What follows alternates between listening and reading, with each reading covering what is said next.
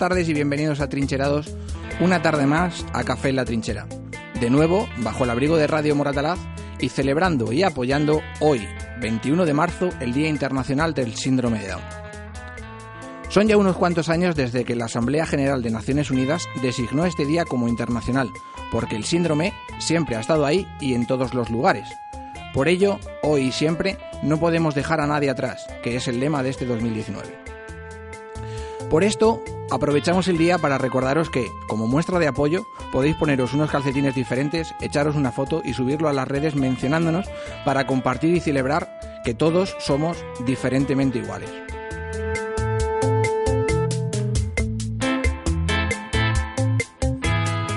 En el programa de hoy tendremos una nueva pirada de pinza en los desvaríos de un titiritero con Lucas, que hoy trae aroma de pastelería. ¿Qué pasa, Lucas? ¿Cómo estás? ¿Qué pasa, Paco? ¿Cómo va la vida? Bien. Eh, continuaremos con los cuentos entre lodos, esa sección que organiza un tío que me recomendó Juego de Tronos antes de que fuese mainstream. ¿Qué pasa, Cristian? ¿Cómo vas? Y alguna cosita más te he recomendado también, sí. Para cerrar el programa de hoy, nos adelantamos al aniversario del asesinato de Miguel Hernández haciéndole un letras épicas. Todo esto lo completamos con el adobo de Natalia, que no tiene sección, pero ahí está. Hola Natalia. ¿Me has ¿cómo llamado estás? adobo? Adobo, pero esta vez de costillas, no de cinta de lomos. Vale. Y por supuesto, agradecer como siempre, una vez más, a la voz silenciosa y al máster de la técnica. Hola Ata. Si te parece, nos quitamos los monóculos, calamos las bayonetas y templamos el café y arrancamos.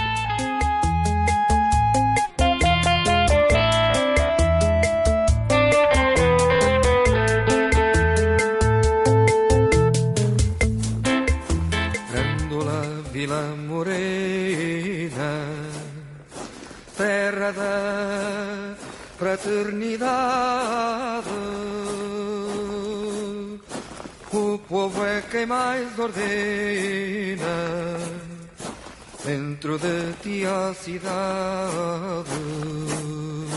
Dentro de ti a cidade.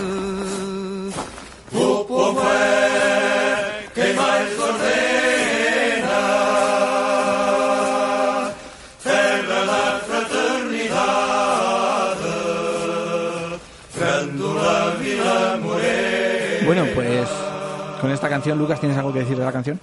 Es que ahora mismo no tengo palabras porque estoy emocionado. Mm, Bellos de punta con esta canción. Pezones erizados. Es que es muy bonita. ¿Qué, qué es? Es Grándola Vila Morena.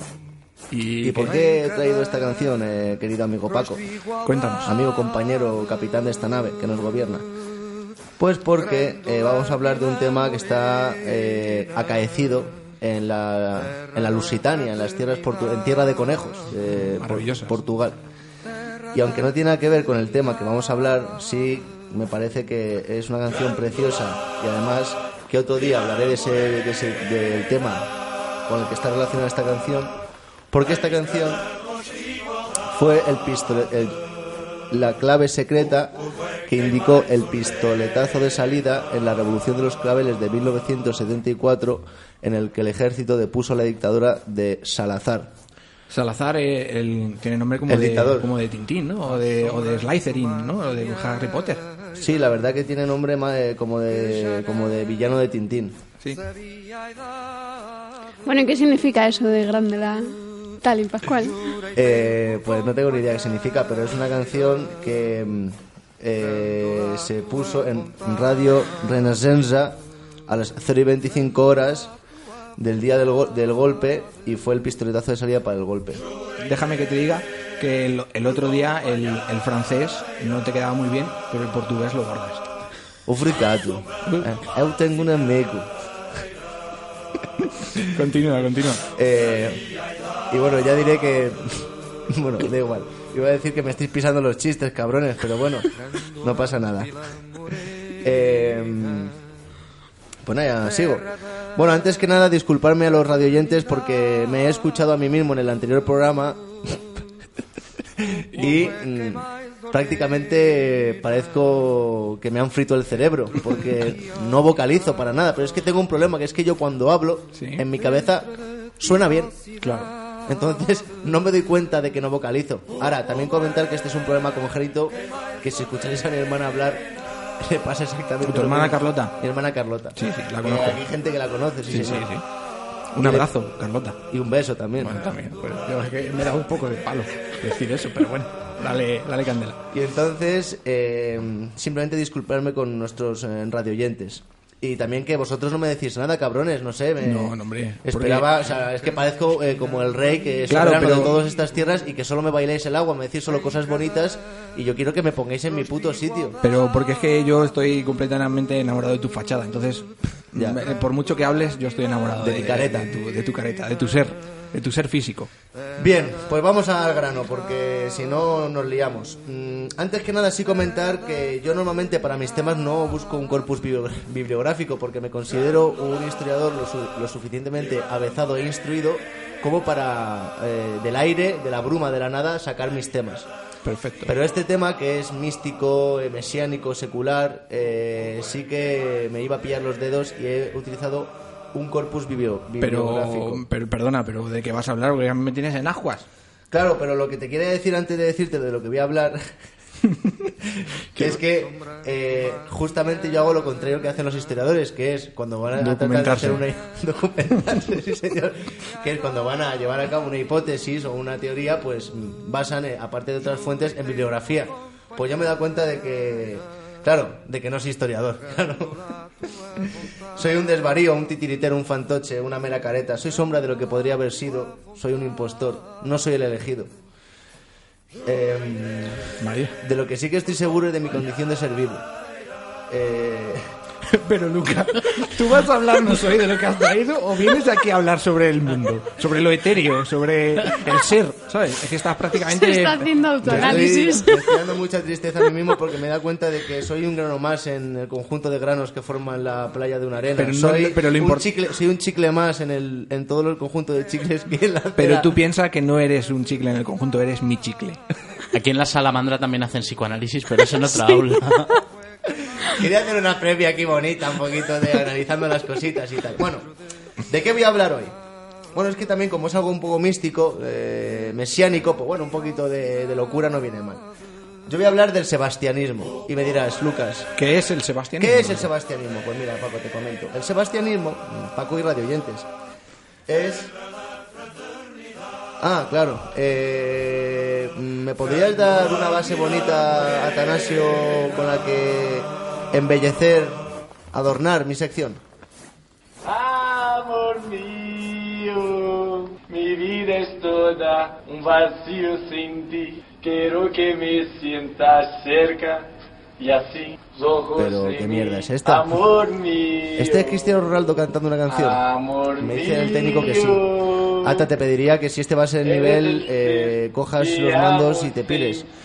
Estás mentando a la bicha, cabrón. Eh, retuétanos, cáspitas. Que si pones esto, vamos a acabar todos en el cuartelillo de la Guardia Civil. Que nos van a mandar a galeras. Mi galeras, a remar. Anda, ponme algo portugués de verdad. Algo por- Esto la verdad que le da más ritmito. Esta canción es una, una cosa portuguesa de Amalia Rodríguez. Y lo de Cristiano Ronaldo era Amor mío. No lo- si no hubieras sonado, si no hubieras dicho nada. Pero venga, dale caña al Sebastianismo. Sí, porque me quedan cuatro hojas. Pues dale. Vaya tela. Bueno, el sebastianismo fue una cosa alucinante que yo eh, desconocía totalmente y es un movimiento mesiánico secular que auguraba la llegada de un rey que iba a salvar al reino de Portugal, que se origina en el siglo a mediados del siglo XVI por, eh, o sea, todo surge de un poeta, un tal Antonio Bandarra, que el apellido mola, la verdad, Bandarra, que, sí. que en sus trovas habla de esto, habla de profecías de carácter mesiánico en el que anuncia la posi- el posible regreso de un rey que salvará a Portugal. Hay que estar un poquito desequilibrado para... Coño, pero es un bebé de las leyendas artúricas, eso sí, es prácticamente lo mismo. Está muy relacionado, sí No, señor, vale. totalmente relacionado. Siempre hay alguien Pero que eh, el problema es que aquí la gente se lo creyó. Bueno, O que sea, Portugal tiene y claro, eh, lo de Arturo estamos hablando de final, o sea, del eh, final del Imperio Romano, principio de la Edad Media, que bueno, no sé, pero aquí Otra ya mentalidad, sí. otra mentalidad. Y entonces eh, este señor empezó a, a escribir que eso, que un señor, un rey iba a venir a salvar a- al reino de Portugal. Y entonces se empezó el mito o el- la profecía se hizo realidad. ¿Por qué?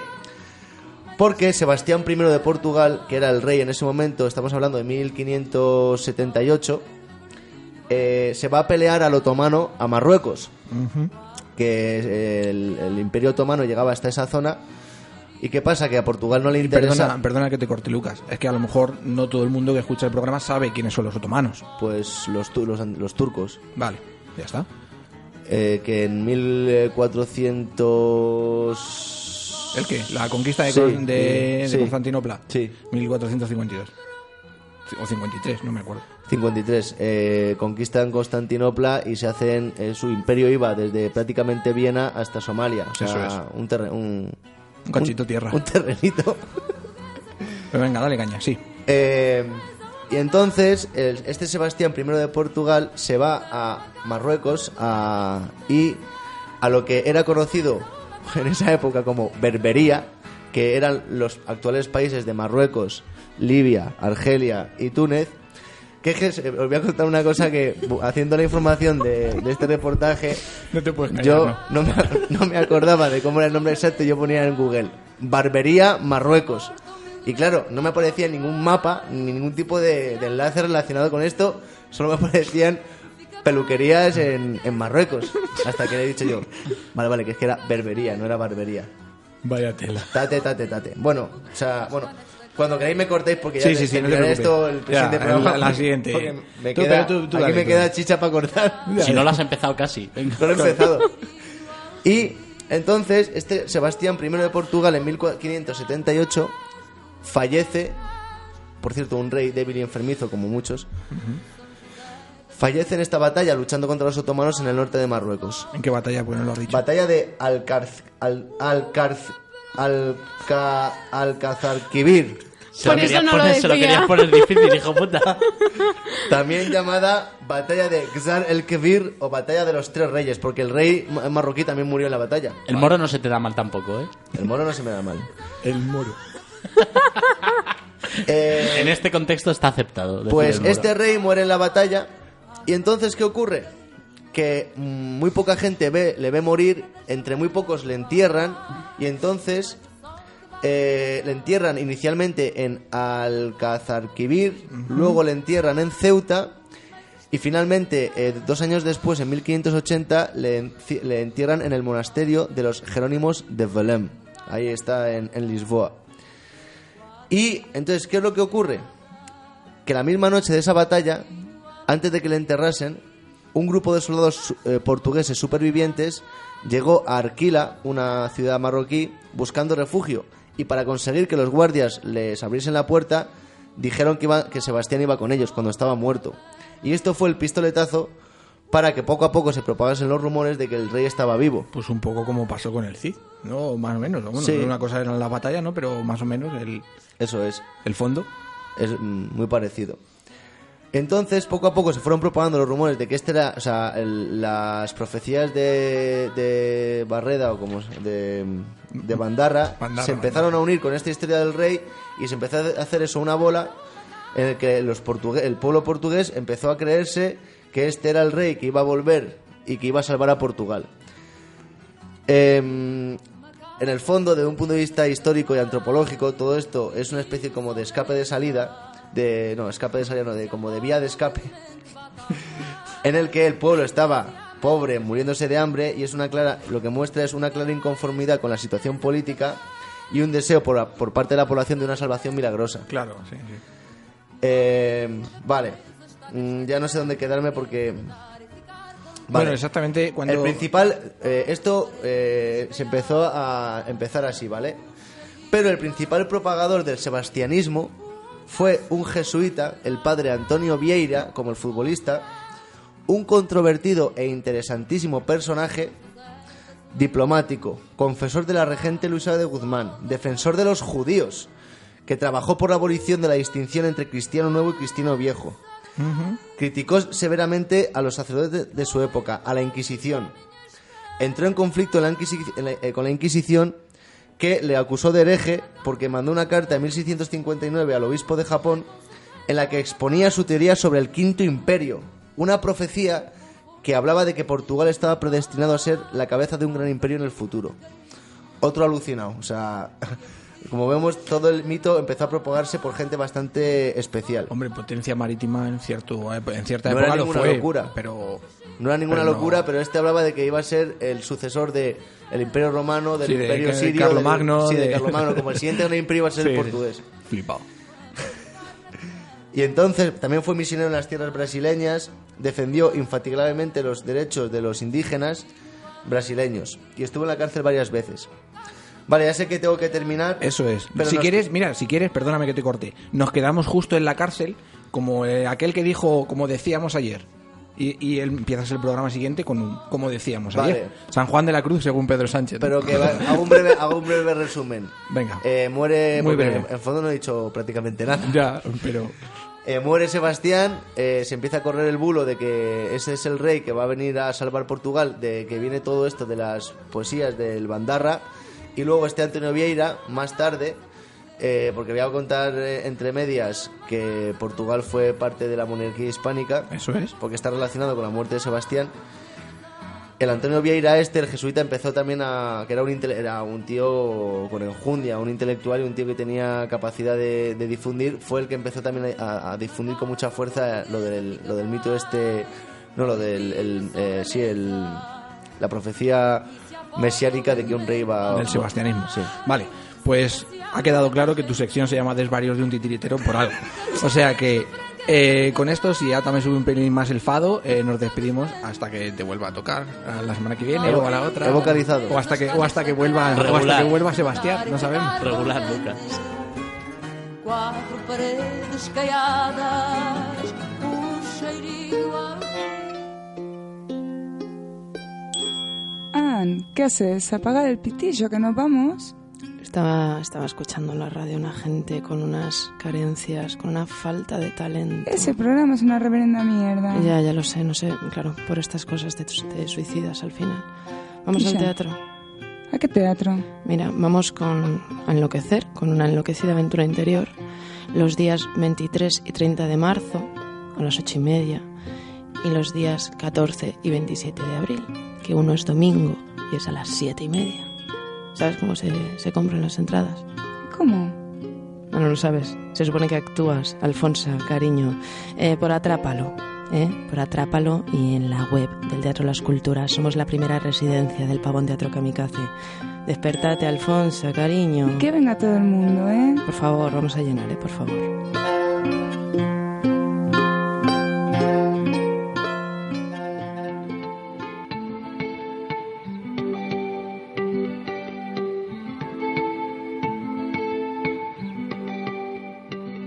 Esta hoguera baila el sol de Tiahuanaco. Entre ayahuasca y tabaco cantan y colorean su piel los guerreros. Esta hoguera Pues eh, la sintonía que viene ahora, vamos, que estamos escuchando ahora mismo por, por debajo, es la, la raíz, la hoguera de los continentes, como en todos los programas que hemos ido haciendo, porque esta sección lo que, lo que anticipa es que viene Cristian con sus cuentos entre lodos, con sus relatos. ¿Qué pasa? ¿Qué tal? ¿Qué tal leer, a leeros mis mierdas, vengo. Venga, bueno, fenomenal, leeros tu mierda, pero mierda, contextualiza la. Contextualizo. Si tiene, cosa, el- si tiene diarrea o no. Es que el otro día escuché a los compañeros de la cueva que la raíz se, se separa. Sí, Sí, ya se ha separado, ya se dieron el separó. último Qué concierto. canteo. Bueno, Bueno, tío. ¿qué vamos a No hacer? le vamos a, no vamos a rajar las venas. tampoco. Camela también se separó y seguimos La, vivos. la vida sigue, ¿no? La vida sigue. A lo que iba es que antes has dicho que te, que te recomendé Juego de Tronos y vengo hilando, porque soy así de bueno, con esto que también te he recomendado a ti y lo has visto, ayer lo estuviste viendo. Eh, sí, Hay una serie nueva en Netflix que se llama Love, Death, Robots, que es lo he estado viendo este fin de semana y pues me ha hecho la sección porque es una puta pasada. es una antología de cortos de ciencia ficción, así que hoy os he traído un poquito de ciencia ficción. fenomenal. ¿Vale? Bueno, os he traído a Asimov, que cojones un poquito de ciencia ficción, Ah, al ah, padre de a la robótica. a Las, leyes, la- las tres leyes de la robótica. Yo robot. Eso es. A Paco Umbral, sí. Al- al- al- se parece un poco a Paco Umbral, es verdad. Bueno, se parecía. Y además voy a aprovechar que ha sido el Día del Padre Muy bien. y os traigo un relato de un cuentecillo corto de Asimov que se llama Una estatua para papá. Perfecto. ¿Vale? Pues cuando me diga ata.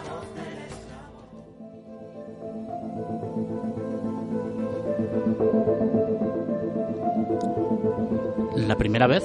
Mm, ¿De veras? Pero por supuesto que ha oído usted hablar de ello. Sí, estoy seguro. Si le interesa el descubrimiento, créame que será para mí un placer contárselo.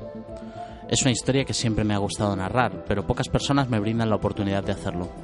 Incluso me han aconsejado que la mantuviera en secreto porque atenta contra las leyendas que proliferan en torno a mi padre. Pero yo creo que la verdad es valiosa, tiene su moraleja. Un hombre se pasa la vida consagrando sus energías a satisfacer su curiosidad y de pronto, por accidente, sin habérselo propuesto, termina por ser un benefactor de la humanidad. Papá era solo un físico teórico que se dedicaba a investigar el viaje en el tiempo. Creo que nunca pensó en lo que el viaje en el tiempo podría significar para el Homo sapiens. Sentía curiosidad únicamente por las relaciones matemáticas que regían el universo. Perdone, ¿tiene hambre? Mejor así, supongo que tardará cerca de media hora. Lo prepararán adecuadamente para un dignatario como usted, es una cuestión de orgullo. Ante todo, papá era pobre como solo puede serlo un profesor universitario. Pero con el tiempo se fue haciendo rico. En sus últimos años era fabulosamente rico, y en cuanto a mí, mis hijos y mis nietos, bueno, ya lo ve con sus propios ojos. También le han dedicado estatuas. La más antigua está en la ladera donde se realizó el descubrimiento. Puede verla por la ventana. Sí, aquella de allí. ¿No distingue la inscripción? Bueno, claro, el ángulo es desfavorable. No importa. Cuando papá se puso a investigar el viaje por el tiempo, la mayoría de los físicos estaban desilusionados, a pesar del entusiasmo que provocaron inicialmente los cronoembudos. La verdad es que no hay mucho que ver. Los cronoembudos son totalmente irracionales e incontrolables. Solo presentan una distorsión ondulante de algo más de medio metro de anchura como máximo y que desaparece rápidamente. Tratar de enfocar el pasado es como tratar de enfocar una pluma en medio de un turbulento huracán. Intentaron sujetar el pasado con garfios, pero eso resultó igual de imprevisible. A veces funcionaba unos segundos, con un hombre aferrado con fuerza al garfio, aunque lo habitual era que el martinete no resistiera. No se obtuvo nada del pasado hasta que... bueno, ya llegaré a eso. Al cabo de 50 años de no progresar en absoluto, los científicos perdieron todo interés. La técnica operativa parecía un callejón sin salida. Al recordar la situación no puedo echarles la culpa. Algunos incluso intentaron demostrar que los embudos no revelaban el pasado, pero se divisaron muchos animales vivos a través de los embudos, y se trataba de animales ya extinguidos en la actualidad. De cualquier modo, cuando los viajes por el tiempo estaban casi olvidados ya, apareció papá. Convenció al gobierno de que le suministrara fondos para instalar un cronoembudo propio y abordó el asunto desde otro ángulo. Yo lo ayudaba en aquella época. Acababa de salir de la universidad y era doctor en física. Sin embargo, nuestros intentos tropezaron con problemas al cabo de un año. Papá tuvo dificultades para lograr que le renovaran la subvención. Los industriales no estaban interesados y la universidad pensaba que papá comprometía la reputación de la institución al empecinarse en investigar un campo muerto. El decano, que solo comprendía el aspecto financiero de las investigaciones, empezó insinuándole que se pasara a áreas más lucrativas y terminó por expulsarlo. Ese decano, que todavía vivía y conseguía contando los dólares de las subvenciones cuando papá falleció, se sentiría de lo más ridículo cuando papá le legó a la universidad un millón de dólares en su testamento, con un codicilio que cancelaba la herencia con el argumento de que el decano carecía de perspectiva de futuro. Pero eso fue tan solo una venganza póstuma, pues años antes no, no deseo entrometerme, pero no le aconsejo que coma más panecillos. Bastará con que tome la sopa despacio para evitar un apetito demasiado voraz. De cualquier modo nos las apañamos. Papá conservó el dinero que había comprado con el dinero de la subvención, lo sacó de la universidad y lo instaló aquí. Esos primeros años sin recursos fueron agobiantes y yo insistía en que abandonara. Él no cejaba. Era tozudo y siempre se las ingeniaba para encontrar mil dólares cuando los necesitaba. La vida continuaba, pero él no permitió que nada, que nada obstruyera su investigación. Mamá falleció, papá guardó luto y volvió a su tarea. Yo me casé, tuve un hijo y luego una hija. No siempre podía acompañarlo, pero él continuaba sin mí. Se rompió una pierna y siguió trabajando con la escayola puesta durante meses. Así que le atribuyo todo el mérito.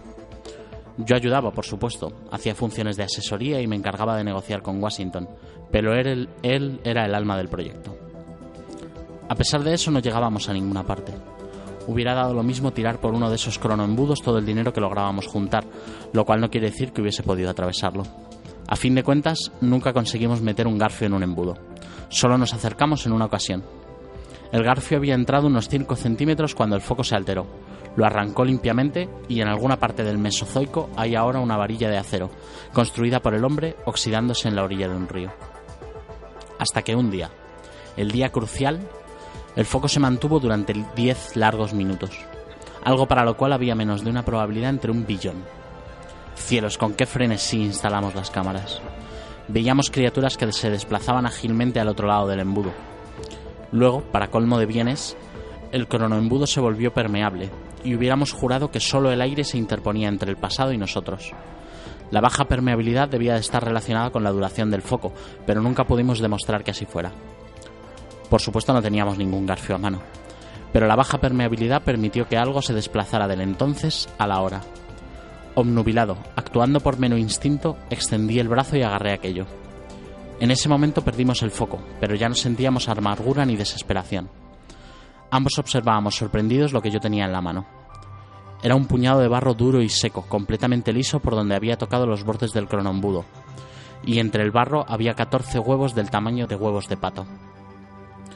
¿Huevos de dinosaurio? pregunté. ¿Crees que es eso? Quizá no podemos saberlos con certeza. A menos que los incubemos, exclamé de pronto con un entusiasmo incontenible. Los dejé en el suelo como si fueran de platino. Estaban calientes con el calor del sol primitivo. Papá, si los incubamos tendremos criaturas que llevan extinguidas más de 100 millones de años. Será la primera vez que alguien trae algo del pasado. Si lo hacemos público... Yo pensaba en las subvenciones, en la publicidad, en todo lo que aquello significaría para papá. Ya veía el rostro consternado del decano. Pero papá veía el asunto de otra manera. Ni una palabra, hijo. Si esto se difunde, tendremos 20 equipos de investigación estudiando los cronoembudos, con lo que me impedirán progresar. No, una vez que haya resuelto el problema de los embudos, podrás hacer público todo lo que quieras. Hasta entonces guardaremos silencio. Hijo, no pongas esa cara. Tendré la respuesta dentro de un año, estoy seguro. Pero yo no estaba tan seguro. Tenía la convicción de que esos huevos nos brindarían todas las pruebas que necesitábamos. Puse un gran órgano a la temperatura de la sangre e hice circular aire y humedad. Conecté una alarma para que sonara en cuanto hubiese movimiento dentro de los huevos. Se abrieron a las 3 de la madrugada 19 días después. Y ahí estaban, 14 diminutos canguros con escamas verdosas, patas traseras con zarpas, muslos rechonchos y colas delgadas como látigos. Al principio pensé que se trataba de tiranosaurios, pero eran demasiado pequeños. Pasaron meses y comprendí que no alcanzarían mayor tamaño que el de un perro mediano. Papá parecía defraudado, pero yo perseveré, con la esperanza de que me permitiera utilizarlos con fines publicitarios. Uno murió antes de la madurez y otro pereció en una riña, pero los otros doce sobrevivieron, cinco machos y siete hembras.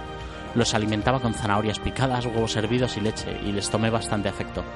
Eran tontorrones pero tiernos y realmente hermosos. Sus escamas, bueno, es una bobada describirlos, a las fotos publicitarias han circulado más que suficiente. Aunque pensándolo bien, no sé si en Marte... Ah, también allí. Bueno, pues me alegro.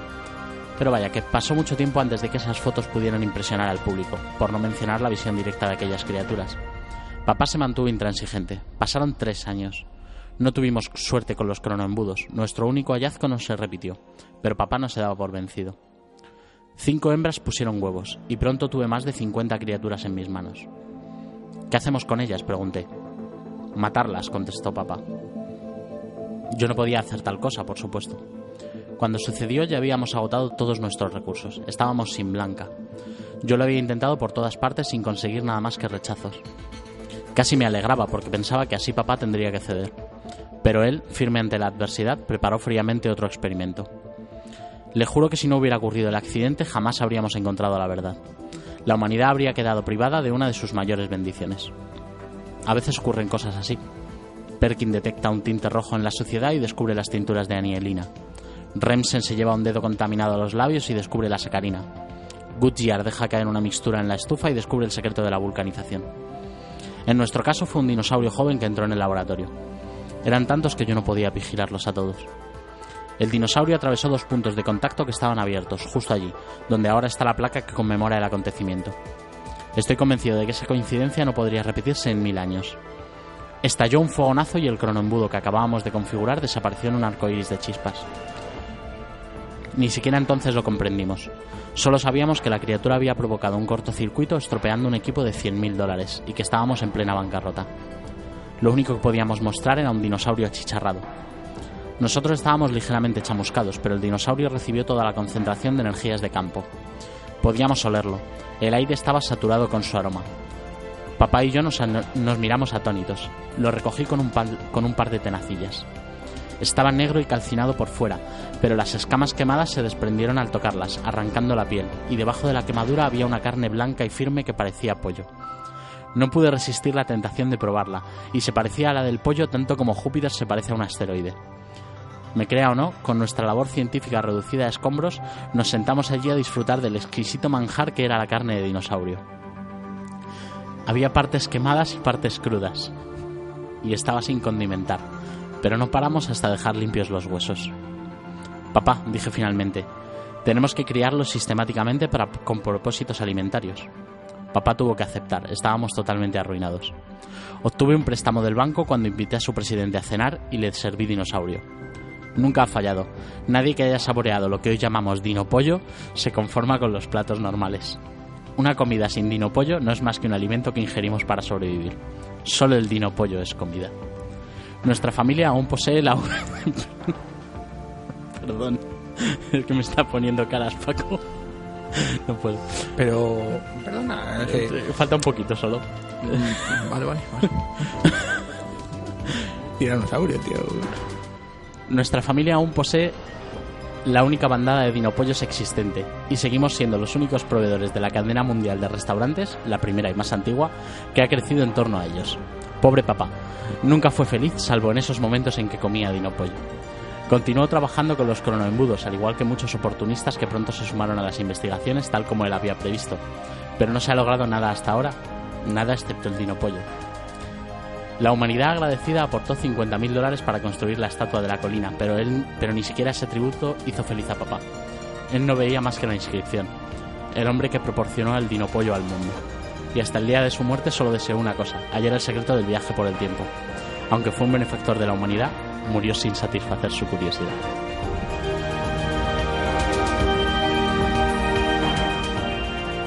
Eh, yo, mira, me acabas de dejar un mal cuerpo. O sea, es que es todo lo contrario a Parque Jurásico, Natalia. ¿Tú qué piensas? O sea, para mí es un puto terrorista. Me ha dejado con ganas de cenar de pollo hoy, por favor. Madre mía, he, pero... cogido este, he cogido este porque sabía que el giro al final os iba a molar. Sí, sí, Lo que pasa es que como me ponías caras me estaba descojonando. No, no te preocupes. Bueno, a ver si solo se va a poder pasar Lucas del tiempo. Sí, sí, tío. no, no, no, de todas maneras no te preocupes, tú traías dos, Ya, entonces he ya tienes, ya tienes la sección hecha para la semana que viene. Míralo por el lado bueno, así trabajas menos. Así que bueno, Lu- Cristian, muchas gracias por el Dino Pollo, por la ración que te has traído aquí y, y ya nos vamos viendo. Aunque ahora te vas a, te va a tocar leer, leer poemas, o sea que...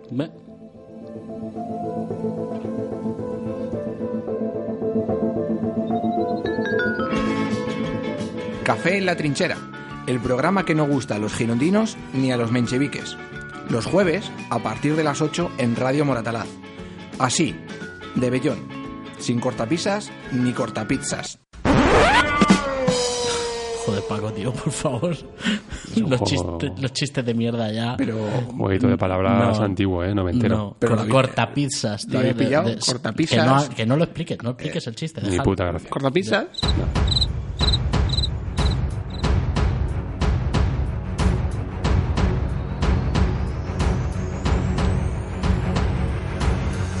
Y bueno, eh, después del Dino Pollo, ahora vamos con la bajona máxima, porque toca mi sección en la que- de letras y gigantes. Dime, Lucas, ¿qué vas a decir?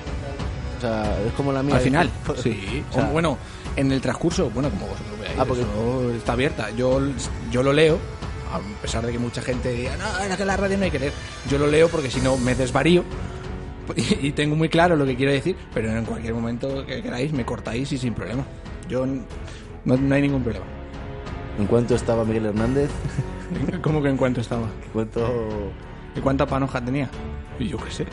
Bueno, yo imagínate tuvo que vender un reloj en la frontera con Portugal para que no para poder vivir y por ven- querer vender ese reloj la policía de Salazar bueno, no sé si era Salazar en ese momento del dictador que había en Portugal en ese momento le trincó y le devolvió a España y le- fue cuando la, la primera experiencia carcelaria que tuve.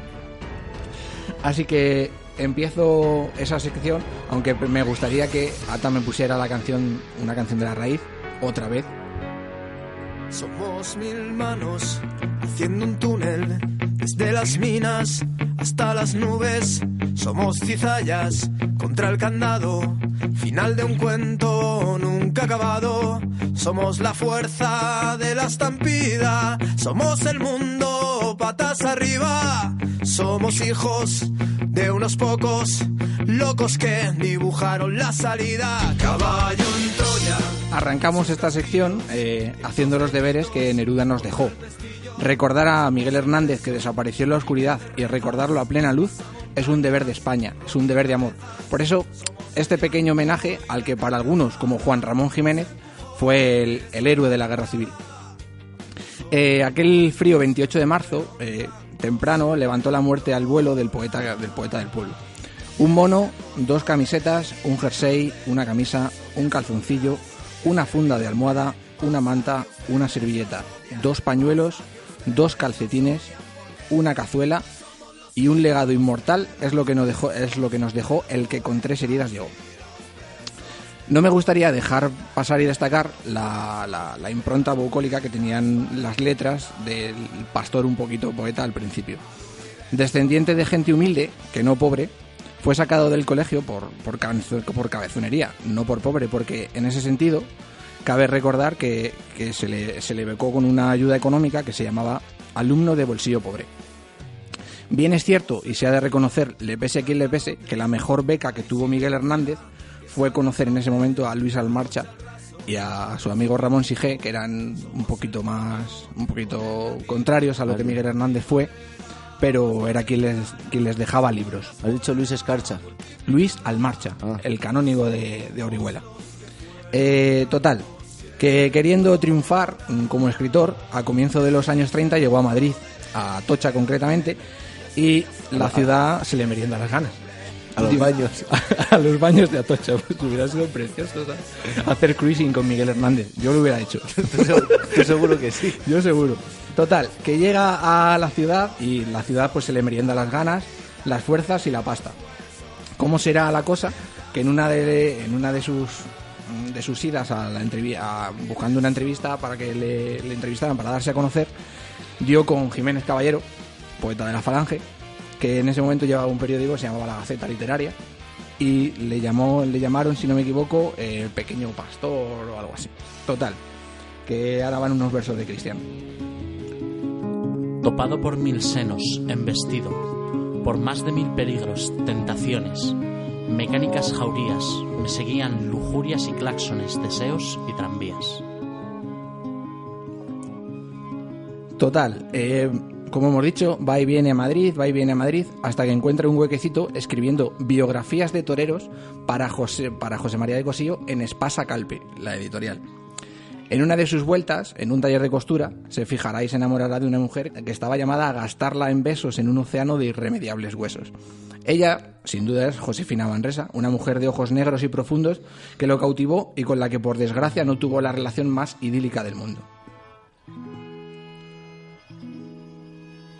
Mis ojos, sin tus ojos, no son ojos, que son dos hormigueros solitarios, y son mis manos sin las tuyas varios, intratables espinos a manojos. No me encuentro los labios sin tus rojos, que me llenan de luces campanarios. Sin ti mis pensamientos son calvarios, criando nardos y agostando hinojos. No sé qué es de mi oreja sin tu acento, ni hacia qué polo hierro sin tu estrella, y mi voz sin tu trato se femina. Los olores persigo de tu viento, y la olvida imagen de tu huella, que en ti principia amor y en mí termina. No es la relación más idílica, porque en una de las idas a Madrid conocerá a Maruja Mayo, por quien dudamos si Miguel se llamaba Miguel o se llamaba Barro. Y como bien contó Cela, en más de una ocasión, en excursiones que hacía, les tiraban mierdas de vaca para que dejaran de meterse de mano debajo de un puente. En este contexto publica El rayo que no cesa, el- su segundo libro tras Peritos Lunas. Este rayo tiene la fuerza de Maruja, que no cesa, pero también tiene la luz de Josefina, que lo ilumina. Sin olvidarnos también de Ramón Sigé, del que ya se había distanciado, pero que no dejaba de ser mm, su mejor amigo. Y la muerte de este, pues, fue un tremendo varapalo. De hecho, fue un hachazo mortal y homicida. Tu corazón ya terciopelo ajado llama a un campo de almendras espumosas mi avariciosa voz de enamorado. A las aladas almas de las rosas, del almendro de nata te requiero, que tenemos que hablar de muchas cosas, compañero del alma, compañero. Diatribas amorosas que se cortan de raíz cuando hay que alistarse en el Partido Comunista en el, quinto, en el Regimiento de Zapadores el 23 de septiembre del 36. Allí al principio estará cavando trincheras en toda la zona de la Sierra, Alcalá, Brunete y Jarama y llamando a la juventud, porque más vale una gota de pura valentía que un océano cobarde. Debido a su faceta más cultural, entrará a formar parte del quinto regimiento primero, bajo el mando de Pablo La Torriente, quien le hará comisario político. Pablo de la Torriente, has quedado en España y en mi alma caído. Nunca se pondrá el sol sobre tu frente, heredará tu altura la montaña y tu valor el del toro del bramido. De una forma vestida de preclara, has perdido las plumas y los besos, con el sol español puesto en la cara y el de Cuba en los huesos. Escribirá también, en ese momento de, guerra, un teatro urgente, un teatro que, que busca la concienciación y que llama a las armas y a los poetas. Poetas comprometidos a los que escribe una elegía, como también le pasó a, vamos, como escribió a Lorca después de que lo fusilaran. De estos años son los libros Vientos del pueblo y El hombre acecha. El primero eufórico, el segundo melancólico. En el primero aún cree en la victoria, en el segundo ya no. Del primero Adelanta, español, una tormenta, de martillos y hoces ruge y canta, tu porvenir, tu orgullo, tu herramienta, adelanta. Los verdugos, ejemplo de tiranos, Hitler y Mussolini labran yugos, sumid en un retrete de gusanos, los verdugos. ¿Y el segundo, del hombre acecha?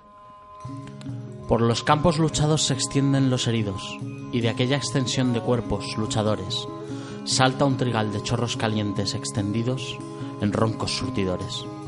La sangre llueve siempre boca arriba, hacia el cielo, y las heridas suenan, igual que caracolas, cuando hay en las heridas celeridad del vuelo, esencia de las olas. No podemos olvidarnos que en el transcurso de los tres años de guerra, Miguel contraerá matrimonio civil con Josefina y nacerá un hijo que lo perderá por el hambre y por una infección estomacal. La guerra se está perdiendo y con ella los ánimos. De hecho, él ingresará en Benicassin con unas cefaleas importantes que lo alejaron del frente durante un tiempo y en este sanatorio conocerá a Buero Vallejo, del que también hablaremos en un, Letras Épicas. Total, acabada la guerra y por cabezonería o por idealismo, una, una o también envidia, como pueden de- como dicen algunas, algunos libros de Rafael Alberti, hacen que Miguel no se exilie. Entonces, comenzará entonces su gira, su gira nacional por las cárceles. Lo detienen en la frontera con Portugal, como hemos dicho antes, por las pintas que llevaba, porque no eran acordes a- al, al reloj de oro que tenía, que le había vendido, eh, que le había vendido, que le había regalado a a Alexandre el día de su boda. La policía de Salazar lo entrega a Franco y lo encierran. Un fallo burocrático lo libera y vuelve a Orihuela con Josefina y su segundo hijo que había nacido en el transcurso de este tiempo. En su pueblo, cuando menos lo esperaba, cuan- donde menos pensaba tener problemas, mm, lo vuelven a detener y a procesar por sus escritos de la guerra. Nadie se deje morir mansa y silenciosamente, para que la humilde frente no le venga a escupir. ¿Por qué no lleváis dispuesta, contra cada villanía, una hoz de rebeldía y un martillo de protesta? De esta etapa eh, será su último romancero y cancionero de ausencias. Un libro deprimido y deprimente, no porque sea malo, sino por el contenido. Penurias por las que España está pasando en ese momento, penurias por el hambre de su familia, penurias por su infección pulmonar, pu- pulmonar perdón, que acabará por no dejarle cantar más esperando la muerte, porque como buen ruiseñor ya lo hizo encima de los fusiles y en medio de las batallas. Vicente Alexandre mm, estuvo enviando dinero a su familia y, le- y de hecho costeó el entierro. Pero antes de su muerte, a Miguel le habían conmutado la pena de fusilamiento por la de 30 años y un día, porque Franco, abro comillas, literalmente no quería otro García Lorca, puesto que la intención era legi- legitimar el régimen a ojos extranjeros. De esta época son las nanas de la cebolla que le escribía a su hijo, llamadas así porque era lo único que le podía echar Josefina a la sopa. Alondra de mi casa, ríete mucho, es tu risa en los ojos la luz del mundo. Ríete tanto que en el alma al oírte bata el espacio. Tu risa me hace libre, me pone alas. Soledades me quita, cárcel me arranca. Boca que vuela, corazón que en tus labios relampaguea. Antes de morir, Miguel accedió coaccionado por Luis Almarcha y algunos otros poetas del bando vencedor a casarse con Josefina por la iglesia para que así ésta pudiera recibir una ayuda del régimen, Postrado en una cama, porque ya no podía moverse, se casó por la iglesia. Y el auto sacramental que antes hemos mencionado es el que le ayuda a que le conmutaran un poco la pena. Años más tarde, después de su muerte, el régimen ofreció una ayuda a cambio de que Josefina renunciase a los escritos de Miguel y de que se publicaran. Y cómo no, esto yo lo escuché en un pasaje del maestro Cebrián, le creó un, un- podcast suyo de los de pasajes de la historia, eh, nada más que destinado al- al poeta. Al poeta de la cabeza bien alta, que apretado los dientes y decidida la barba siempre tenía. Por las calles voy dejando algo que voy recogiendo, pedazos de vida mía venidos desde muy lejos. Voy atado a la agonía, arrastrándome me veo, en el umbral, en el fondo latente de nacimiento. Con esto llegamos al final de este homenaje, no sin recordar también a Serrat, que lo versionó, a Enrique Morente, que también me hizo una versión, o al rapero Nach, y otros tantos que han sido, como Miguel, vientos del pueblo. Somos los que fueron siendo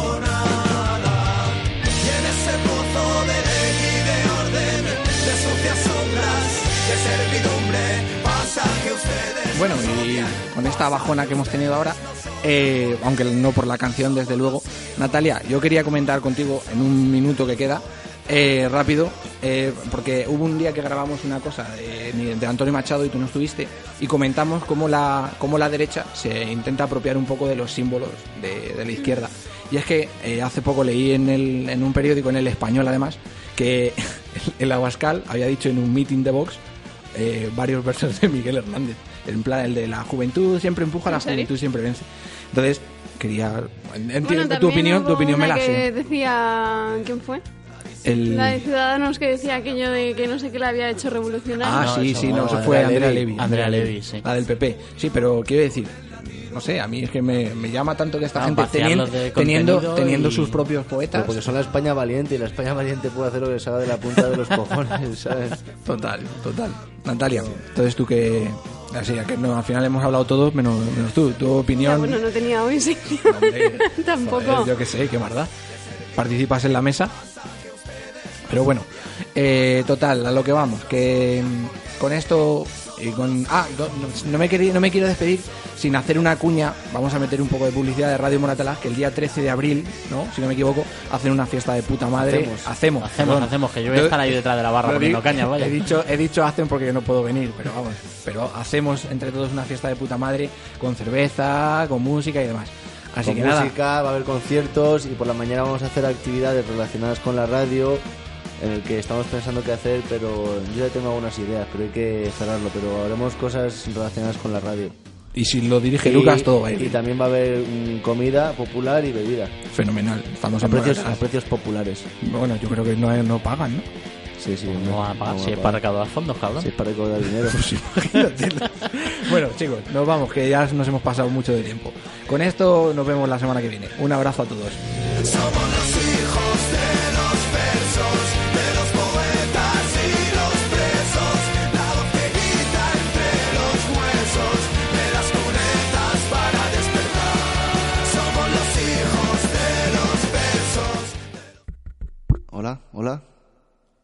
Hola. ¿Hay alguien ahí? Hola. Bueno, yo sigo con lo mío. Me creía historiador, lo suficientemente instruido como para no utilizar un corpus bibliográfico, pero me he dado cuenta de que no. Soy uno más del montón. Soy un desvarío. Un titiritero, porque incluso me di cuenta de que ni siquiera soy historiador. Un fantoche. Una sombra de lo que podría haber sido y no soy. Un impostor. Me creí el elegido, pero no soy más que morralla. De lo que sí que estoy seguro es de mi de condición de ser vivo. De eso estoy seguro. un ser vivo, completo intelectualmente. Soy un grano más entre los granos que conforman la arena de la playa.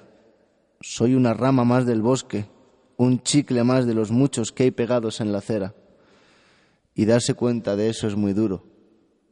La soledad del fracasado, del que se sabe que no... coño, ya que nos vámonos. Bueno, nada, que me voy. Venga, hasta luego.